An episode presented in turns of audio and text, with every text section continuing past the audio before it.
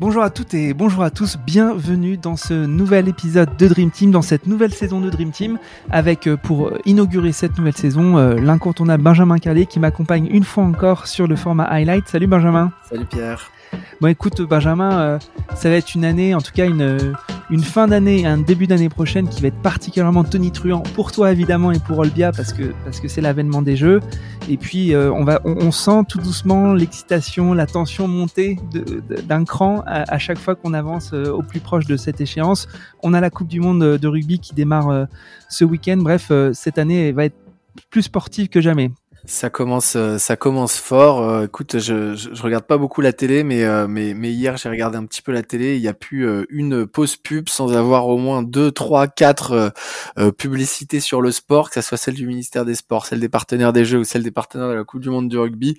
Donc on sent que on sent que c'est la grande thématique. Ouais, et en plus on sort des mondiaux d'athlétisme, on sort des mondiaux de basket, et on va, on va en parler. Bref, euh, le sport a pris euh, pas mal d'ampleur, en tout cas sur nos télés, et on va voir s'il si, pourra en prendre un petit peu plus dans, dans nos vies. Bah, je te propose pardon, de, de commencer par euh, la première actualité qu'on voulait traiter, qui est évidemment, l'actu olympique et paralympique en particulier, parce que il y a eu la journée, on est, on est à 365 jours, enfin on a fêté le, le, le, le pratiquement les, les l'anniversaire, les, les, un an avant le démarrage des Jeux paralympiques.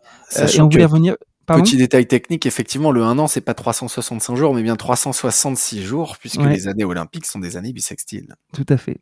tu fais bien de, de, le, de, le, souligner, mais on voulait revenir aussi sur, euh, sur la démarche et sur l'ambition qui se cache derrière les Jeux paralympiques que souhaite organiser le, le COJO en 2024. Ouais, euh, le, le, le, le, COJOP, effectivement, met beaucoup euh, euh, d'ambition autour euh, du sport paralympique et de ces Jeux paralympiques. Et je pense que c'est c'est très important et c'est un des sujets majeurs et un des héritages majeurs, puisqu'on veut parler souvent d'héritage ou d'impact que ça peut avoir sur la société française. Il y, y, a deux choses hein, qui, qui, me semblent intéressantes à rappeler. Un, c'est c'est rappeler le, le, succès des Jeux de Londres sur ce sujet paralympique. on a dit souvent le euh, qu'après les Jeux de Londres, le public ne voyait plus les handicaps, juste les capacités sportives. Il y a eu beaucoup de, de de programmes de Londres autour d'inspirer une génération et de, de changer euh, la, la, place euh, des, euh, des, personnes en situation de handicap. Il y a eu euh, tout un, un, sujet autour des toilettes accessibles aux personnes à, à l'échelle de, de, de, toute la ville de Londres, voire tout le pays. Il y a eu un succès dans les stades qui a été colossal, un succès de l'audience télé au niveau national et au niveau international. Et donc vraiment, quand on parle des Jeux de Londres, on et ceux qui ont eu la chance de, de, de les vivre et dont je fais partie, ben en fait l'enthousiasme était le même pour les Jeux paralympiques mmh. que pour les Jeux olympiques. C'était impressionnant et, euh, et, vraiment on sent que Paris 2024 a pris cette euh, cette voie et, et, vraiment veut travailler sur ce sujet. Donc on sera sur des, des Jeux qui, euh, qui seront du 28 août au 8 septembre. Euh, on sait que maintenant le, le nombre d'athlètes pour les Jeux Olympiques euh, est aux alentours de 10 000 et n'évoluera plus trop puisque le CIO a fixé des limites. Et pour les, les para-athlètes, on est à 4400. Donc c'est c'est pas mmh. des, des jeux bis. C'est euh, c'est vraiment euh, comme euh, Paris 2024 a voulu le dire, le match retour. C'est vraiment une deuxième session de de Jeux Olympiques qui sont les Jeux Paralympiques. Et d'ailleurs, ils ne feront qu'un. Donc on parle bien des Jeux Paralympiques qui feront qu'un. C'est des annonces du COJO avec une carte des sites qui est commune, avec un slogan qui est commun, avec un logo qui est commun, avec une mascotte qui est commune. C'était pas le cas hein, de la plupart mmh des, des, éditions des, des, Jeux Olympiques et Paralympiques. Et puis avec une couverture normalement de France Télévisions qui sera extraordinaire avec une couverture euh, sans discontinuité de, de 9h à 22h30 tous les jours. Donc on attend un gros gros succès et puis la billetterie va bientôt ouvrir. Il y a plus de 3 millions de personnes qui seront attendues dans les stades et puis c'est aussi un moyen euh, pour tous ceux qui veulent vivre l'expérience olympique mais qui n'auraient pas pu le faire euh, avec la billetterie des Jeux olympiques de, se rattraper et de vivre vraiment l'ambiance paralympique. Donc beaucoup d'ambition autour de ces jeux de, ces Jeux paralympiques, beaucoup d'engouement et, et je pense que bah, on n'est pas encore sûr de, tout ce qu'aura donné pour la société française euh, l'organisation des Jeux Olympiques et Paralympiques. Il y aura des débats, il y aura des, euh, des, des, des, désaccords sur l'impact positif ou négatif de, de certaines choses. J'ai relativement peu de doutes que l'impact soit, soit, soit négatif. Quand dis ça, je suis, je suis, je suis certain que l'impact mhm. serait très positif, très positif de l'organisation de ces Jeux Paralympiques en France, sur la place du handicap dans notre société, sur la manière de voir les choses. Et donc, euh, donc on peut se réjouir que, que la dynamique soit très très bonne. Et d'ailleurs, on l'a vu à l'occasion de ces un an, comme tu l'as dit, où il y a eu des belles communications, beaucoup d'acteurs qui se sont saisis de ce sujet. Donc, euh, donc on attend ça aussi avec impatience. Et, j'en profite, euh, tu t'excuseras cette, cette, cette, digression quoique, de, de saluer Thomas qui, euh, qui depuis son opération d'amputation de la jambe, fait, à mon avis, un superbe travail et prend à, cœur son rôle aussi d'ambassadeur euh, sur, euh, sur les sujets. Moi, j'ai vu des reportages euh, de lui, des interviews que, que j'ai trouvé absolument fascinantes. Et je me dis que c'est une personne visible qui va en plus commenter la Coupe du Monde de rugby et qui va et qui, qui, tient aussi ce, ce discours de la nécessité d'adapter bah, d'adapter la vie aux personnes en situation de handicap. Je voulais juste faire une, petite, une petite salutation à, à Thomas Lartaud à ce sujet. Yes, très juste et effectivement, euh, remise express de son opération pour, euh, pour pouvoir commenter un match de l'équipe de France dans, dans quelques semaines. Donc, euh, donc c'est, c'est une super nouvelle et effectivement, je pense que ça contribuera. J'ai, j'ai vu effectivement qu'il s'était déjà, qu'il avait déjà évoqué à un moment donné le fait que certaines tribunes presse ne lui étaient pas accessibles et donc il ne pouvait pas commenter certains matchs. Donc, donc effectivement, bah, je, je pense qu'il va mener aussi ce combat pour, pour plus de reconnaissance et plus d'inclusion. Ouais, j'ai trouvé ça euh, super. Écoute, euh, merci pour ce premier, euh, premier point. On, va partir, passer pardon, à, l'actu purement sportive. On, en parlait en introduction de la débâcle des équipes françaises, alors en basket, mais surtout et beaucoup en athlétisme, et notamment avec la réaction de, Stéphane Diagana, qui a visiblement attiré l'attention de pas mal d'entre nous. Oui, écoute, euh, euh, pour moi, cette réaction de Stéphane Diagana, il y a des choses qui sont extrêmement positives dedans, et puis il y a des choses qui sont un peu, euh, alors je pense que même lui en a conscience, mais qui ont été un petit peu surinterprétées. la chose qui est très positive, c'est qu'effectivement, il a mis, il a mis le doigt sur la volonté, sur la capacité d'un pays à suivre l'état de santé physique d'une jeunesse et potentiellement à du coup adapter le programme. Donc c'est intéressant d'avoir déjà un bilan de toutes les classes d'âge, de dans quelle santé, état de santé physique elles sont, quelle capacité physique elles ont. C'est surtout intéressant d'avoir ces bilans si on est capable de mettre en place des politiques. Et d'ailleurs, je crois que pour cette rentrée des classes, où euh, le président de la République, la ministre des Sports ont, insisté sur la nécessité du sport à l'école, il y a évoqué euh, ces bilans qui pourraient arriver en sixième pour euh, toutes les classes d'âge. Donc ça permettrait d'avoir effectivement un regard assez intéressant sur l'évolution des capacités physiques. Mais c'est intéressant, encore une fois, si on met euh, des choses en face. Et ça, c'est mmh. un problème de santé publique. Stéphane Diagana l'a très bien dit et c'est intéressant de s'intéresser à ce sujet-là. Stéphane Diagana a ensuite dit que ça permettait aussi de détecter euh, pour un petit pays comme la Slovénie euh, mmh. les jeunes à fort potentiel et que ça leur permettait d'avoir d'excellents résultats. C'est là où à la fois ce qu'il dit n'est pas faux, mais à la fois il faut pas oublier que la France est absolument brillante d'un point de vue du haut niveau sportif. On, est euh, en France souvent très critique, mais euh, contrairement à la Slovénie, contrairement même à l'Espagne, contrairement à plein de pays, on est présent au plus haut niveau dans un nombre de disciplines absolument extraordinaire. Donc on a beaucoup de sportifs de haut niveau. C'est simplement qu'aujourd'hui, quand on a quelqu'un qui court très très vite et dont on décèle qui court très très vite en France, bah, c'est pas forcément euh, vers l'athlétisme qu'on va l'orienter. On va l'orienter euh, vers le rugby, on va l'orienter vers le foot, on va euh, l'orienter vers des sports co qui sont davantage rois en France. Et donc il y a une concurrence entre tous les sports qui fait aussi que le potentiel sportif évoqué par Stéphane Diagana, euh, il est bien présent en France et souvent il est bien détecté, simplement qu'on le met moins sur l'athlétisme parce que l'athlétisme a moins la côte en France que certains mmh. autres sports qui, qui, ont davantage. Donc voilà, je, je pense qu'il faut pas non plus tout jeter. Aujourd'hui, sur les projections de médailles pour Paris 2024, on, sera, on est potentiellement troisième nation. Hein, par euh, quand, quand, je dis projection, c'est sur les datas fiables, les résultats de ces deux dernières années. Donc on est une des meilleures nations du monde. Alors certes, il y a des toutes petites nations. On pense à la Nouvelle-Zélande, à l'Australie, à la Norvège, euh, à Belgique et au Danemark, à l'Islande, qui avec des populations plus faibles font des résultats excellents. Mais on est mmh. quand même très très haut.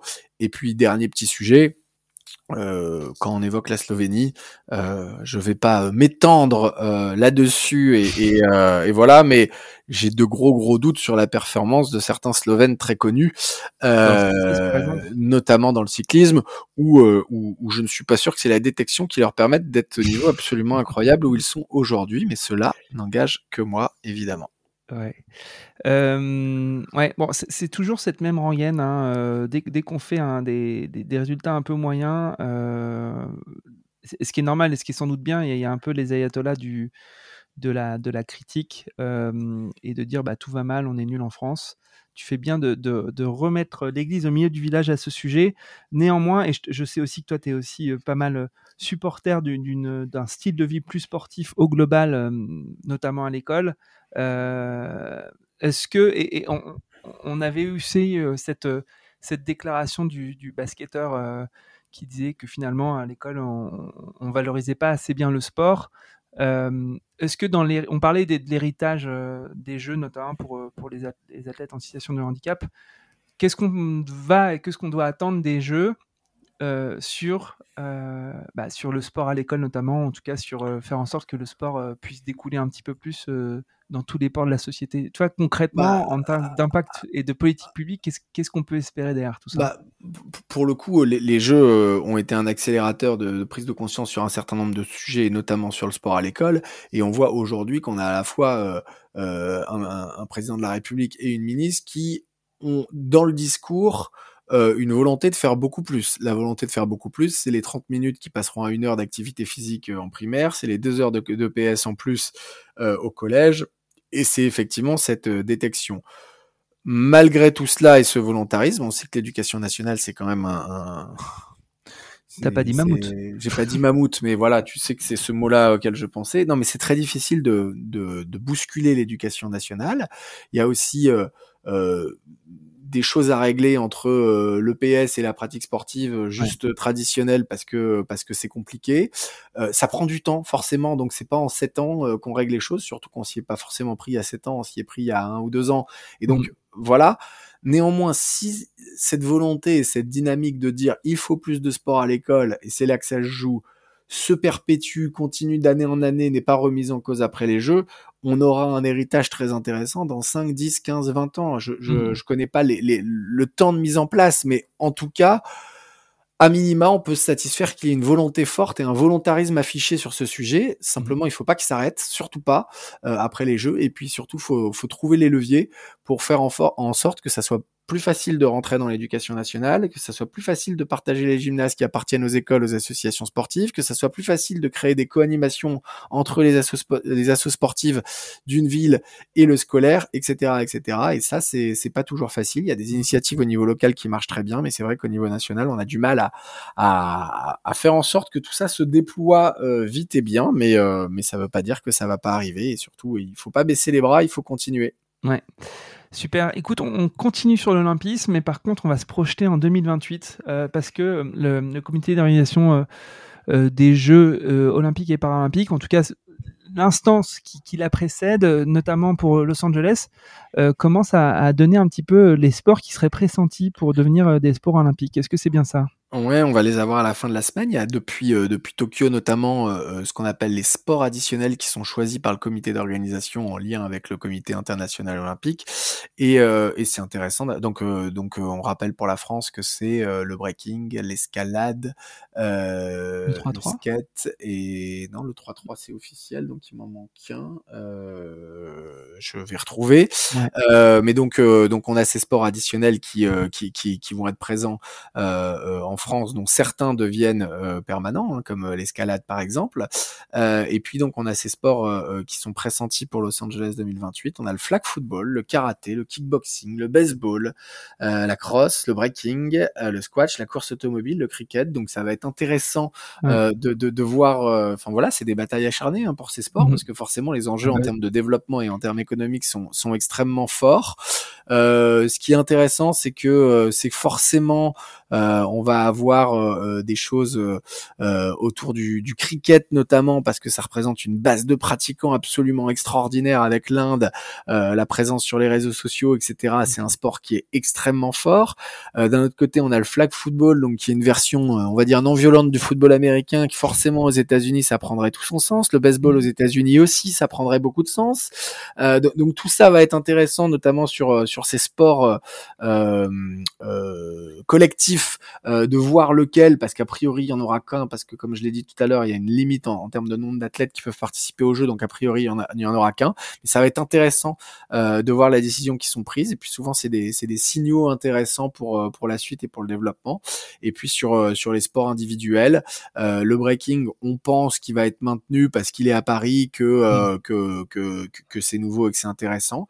Mais il y a par exemple la course automobile qui a fait son apparition dans les discussions alors qu'on ne s'y attendait pas. Donc euh, donc c'est toujours intéressant euh, l'observation qu'on peut avoir par rapport à, à ces, à ces, à ces nouveaux sports. Ça, ça montre un certain nombre de, de, de tendances, ça, ça montre des choses nouvelles et ça va être forcément intéressant, sachant que je, je l'avais oublié. Donc pour Paris 2024, c'était le surf le quatrième. donc on est bien sur l'escalade, le surf, le skateboard et breakdance. Oui, je recevais il y a, il y a quelques temps euh, Hervé André Benoît euh, du FIS euh, qui expliquait, donc lui c'était un, des pionniers de l'avènement des, des, sports, des action sports comme ils appellent, donc notamment avec le skate, et qui trouvait que ça donnait un élan absolument fabuleux pour son, pour son sa discipline d'être finalement labellisé, avalisé euh, Jeux Olympiques. Est-ce que euh, on a déjà euh, des études d'impact hein, Je suis désolé, tu n'as peut-être pas l'info sur l'impact d'une labellisation Jeux Olympiques sur l'essor d'une pratique sportive? Tu vois, est-ce que est-ce qu'on sait que depuis qu'on a mis, je sais plus quelle discipline, eh ben on a fait fois X sur les pratiquants versus avant l'avènement de l'officialisation olympique? Écoute, c'est une euh, c'est une colle, mais c'est une excellente question. Euh, alors, je j'ai pas de doute euh, sur le fait que que l'impact soit fort et soit élevé, mais effectivement, euh, je j'ai pas les j'ai j'ai pas de données en tête exactes. Il y a sans, doute des choses qui existent, mais j'ai pas les, les, les, données très précises. Mais effectivement, c'est enfin le CIO a forcément travaillé là-dessus et les sports concernés également. je rebondissais sur, sur ce que sur ce que tu disais finalement, parce que c'est vrai que ça, ça booste complètement une pratique. Donc c'est un, accélérateur. ça, va souvent dans les deux sens. C'est-à-dire qu'en fait, euh, c'est parce qu'une pratique est prometteuse que le CIO, enfin voilà, ça, se nourrit mutuellement. Euh, avec l'escalade, on voit bien euh, que bah, forcément le boom de l'escalade, il, y a une auto-alimentation entre la reconnaissance de ce sport et, la, multiplication des pratiquants autour de, de, ce sport en indoor. mais mais je vais aller creuser. C'est très intéressant comme sujet. On en reparlera la, la, la prochaine fois. avec plaisir. Euh, écoute, on, va finir euh, non pas sur le billet d'humeur de Benjamin Carlier, mais la restitution du billet d'humeur de Michel Platini. ouais. mais qui en dit long sur, euh, sur enfin, qui, est à ce point intéressant parce qu'il il, dit de, du danger qui nous guette d'avoir de, des, des, instances sportives un petit peu omniscientes, omniprésentes et surtout sans contre-pouvoir. Est-ce que tu peux revenir un petit peu sur ce sujet? Oui, alors euh, Michel Platini s'exprimait dans le dans, le JDD récemment. Il revenait un petit peu à la fois sur sa carrière, à la fois sur euh, tout ce qui avait pu se passer.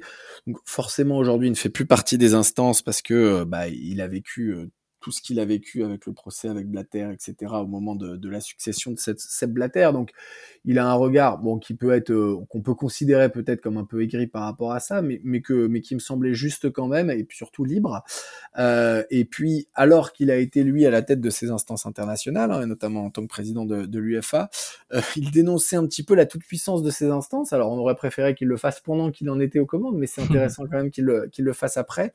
Et il dit notamment de la FIFA avec euh, en, en, taclant bien ah oui. ses prédécesseurs que euh, que en gros le football mondial a été euh, successivement euh, dirigé euh, par des présidents tout puissants, dont l'un était un arbitre de water polo, l'autre un saltabanque et le dernier en, en, cours un petit juriste.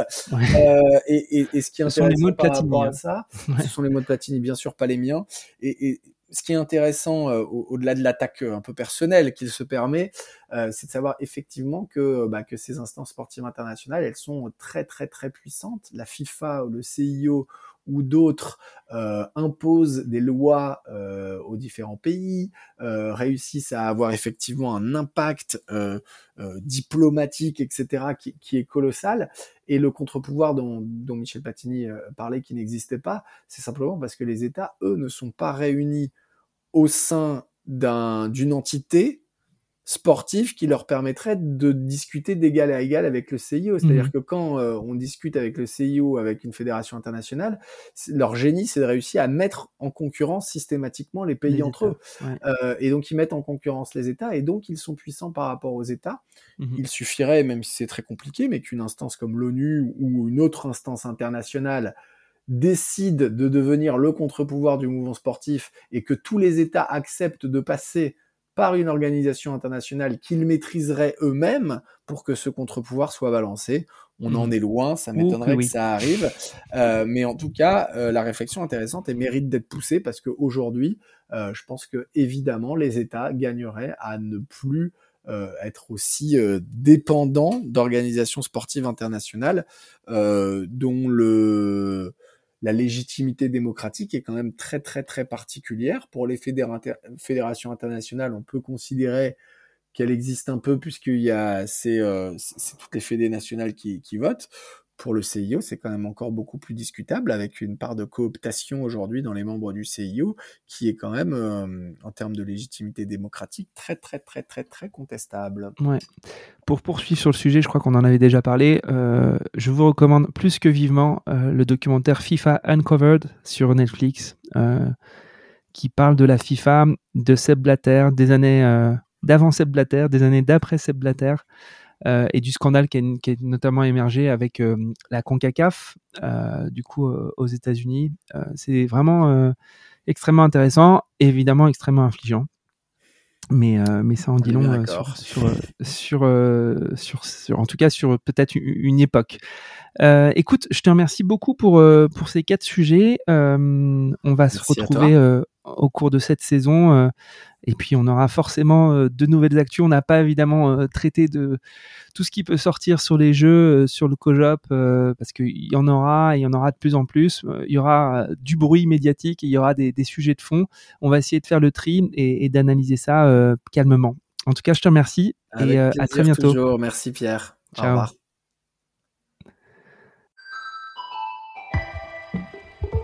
Merci d'avoir écouté Dream Team. J'espère que cette causerie vous a plu.